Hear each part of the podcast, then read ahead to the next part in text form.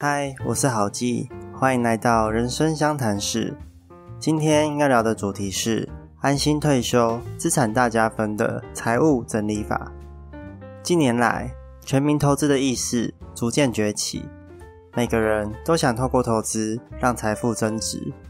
但不管是投资 ETF，还是买纯股、零股息，都会遇到一个很大的劣势，叫做本金不足。你想想看。一亿元赚一趴就可以得到一百万，但一万元就算让你赚一百趴，你也只能赚到一万元啊！再怎么会投资的人，只有绩效没有本钱，也毫无用武之地啊！为此，比较聪明的人可能会想到，可以透过贷款来放大自己的本金啊！毕竟现在借钱的利率这么低，只要能够多赚一点钱，那负担一点利息其实也没什么。事实上，贷款并没有不好，这的确是一种增加财务杠杆的好方法。企业也会向银行借钱，用来当做手上的筹码。只是借钱同样也会将你的恐惧感放大。原本跌一趴可能只是损失一千元的事情，但开了杠杆之后，跌一趴就会变成是好几万块的事情。更不用说，除了亏损以外，你还得额外付出借款的利息，心情肯定会大受影响的。工作没办法专心，睡觉可能也会睡不着。贫穷让我们的人生处处受限，买个衣服都还要考虑到价钱，这样的日子让我们对未来无法感到安心。退休后的生活也不敢想象，要是连退休金专户都破产了。那我们又该如何在夹缝中求生存呢？在二零一三年日本流行语大赏的提名当中，有一个词叫做 “satori s 代”，物世代，大概是指一九八零年到二零零四年出生的人，从追求物欲的社会顿悟了人生道理，他们展现了前所未见的极低欲望，所以又被称为是低欲望时代。由于经历过日本的泡沫经济，他们会排斥任何消费的行为。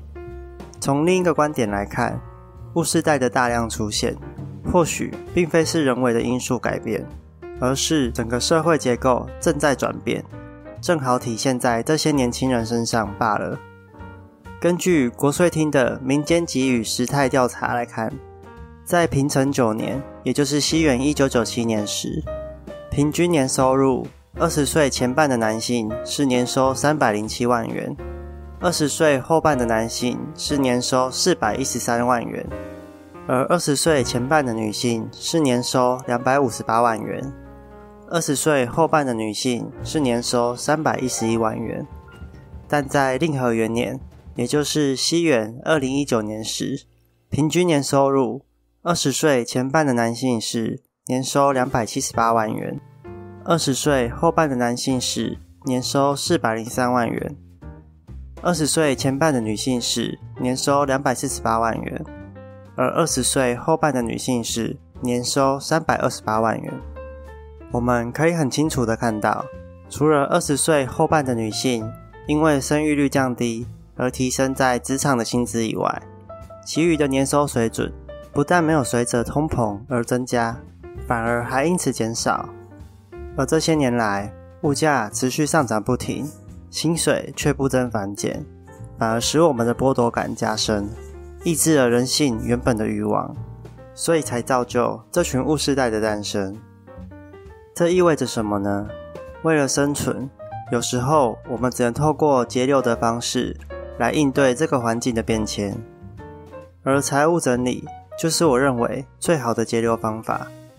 当我们只有一份收入时，就必须利用节流的方式，把存下来的钱再拿去做复利的投资。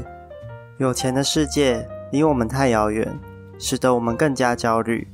因此，不求富有，先求安心，就是另一种生存法则。我们可以看到，不管是大逃杀还是鱿鱼游戏，存活到最后的，往往才是真正的赢家。前面的厮杀搏斗，都只是无谓的牺牲。所以，为了要存活下去、安心过日子，请一定要看完以下的财务整理法。财务整理法的步骤一：决定你未来的花费。未来到底要存多少钱才够用？若是没有经过明确的计算，得到的答案永远都会是不够用。不过，如果我们仔细想想，退休后的生活既没有房贷车贷，也不会整天吃外食，再加上体能逐渐下滑的情况下，其实日常生活的开销并没有想象中那么高。会造成惊人开销的，可能会是医疗的部分。小的医疗其实健保可以负担大部分，而大的医疗就是要靠年轻时规划的医疗保险来负担。所以买对保险也是很重要的一环哦。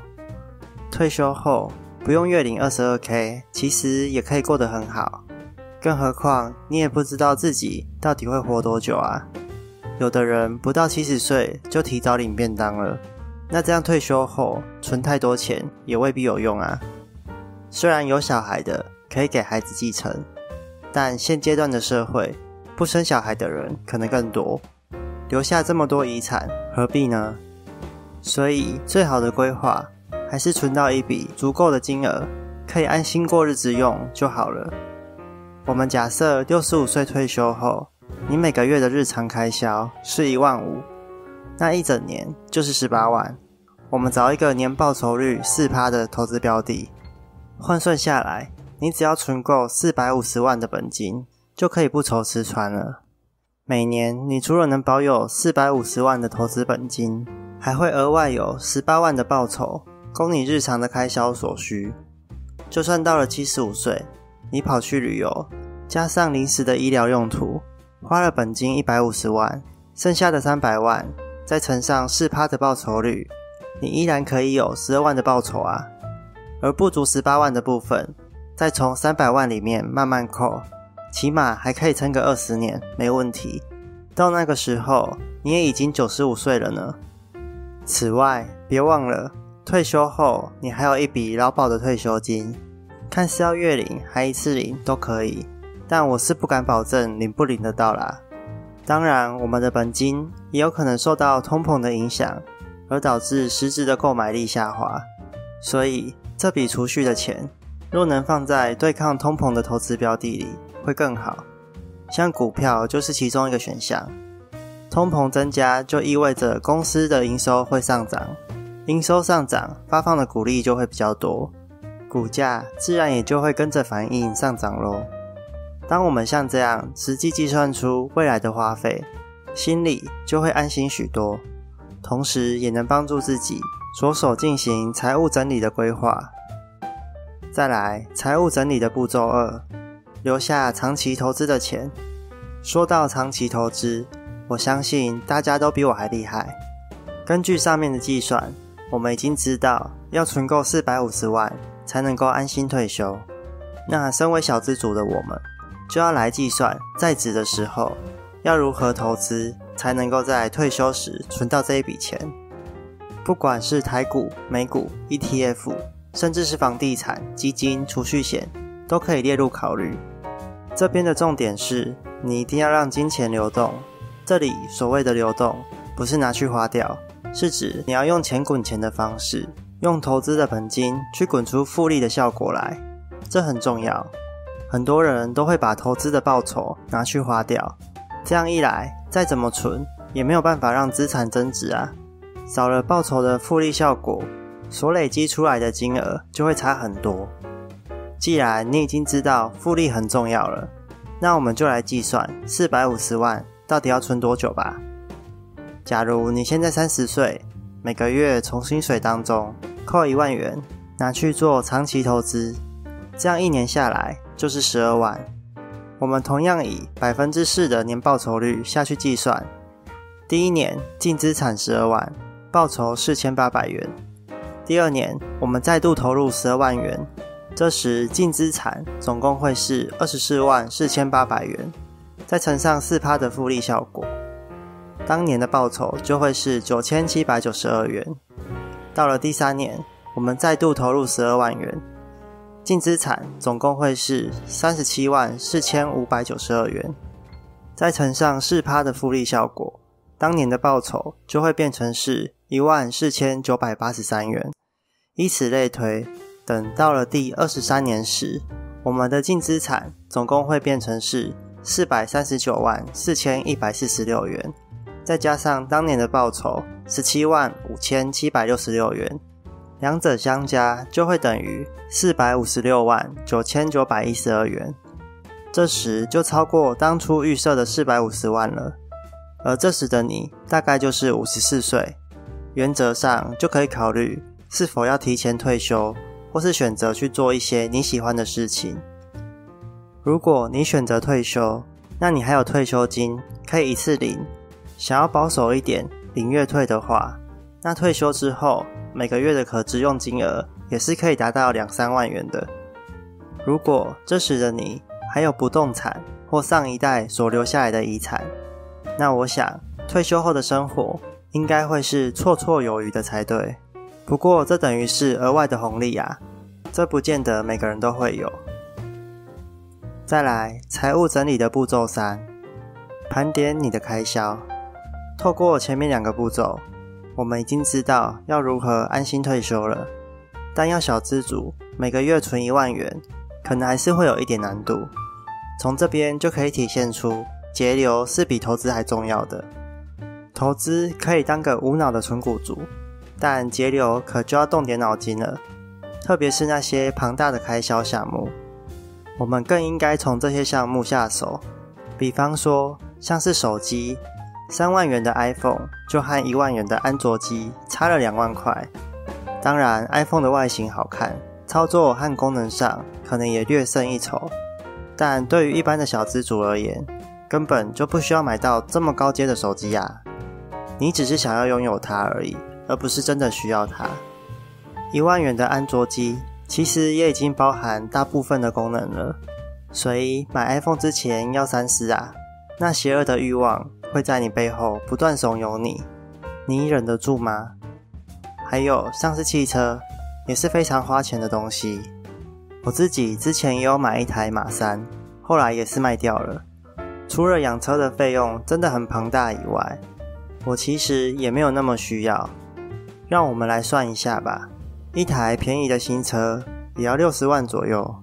此外，每年还要花上六到十万来养车。养车的费用包含每年的维修保养费、税金、保险、停车位，还有油料费等等。车子并不保值，一上路就是折旧。六十万的汽车开个十五年，换算下来，每个月也要四万的开销。而十年后的车，陆陆续续还要大修很多项目，光是把轮胎和避震器换一换，可能就要三五万跑不掉。若是经常在使用的人，那还划得来。但很多人平常根本就不常开，要等到下雨天或是出门旅游的时候才会使用它。这样比起来，搭计程车或租车，搞不好还划算很多呢。其他还有像是保险，很多时候都是因为人情保。或是保让自己心安的，其实保险的本质是好的，是让你规避风险用的。但说到这个风险，就会让人陷入恐惧的迷思。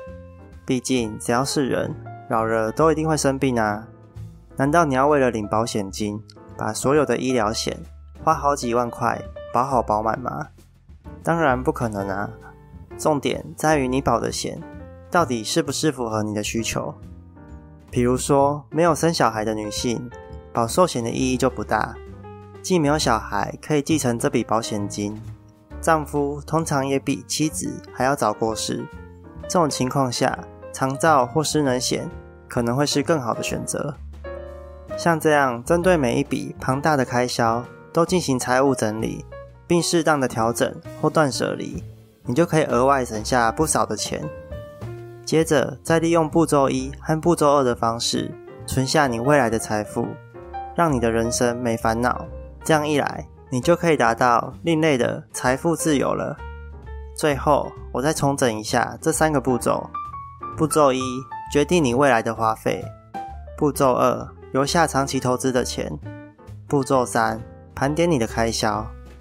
听完，你有什么感想呢？欢迎在底下留言。喜欢的话，也可以帮我订阅、按赞、加分享。谢谢你这次的收听。让我们下回再见，拜拜。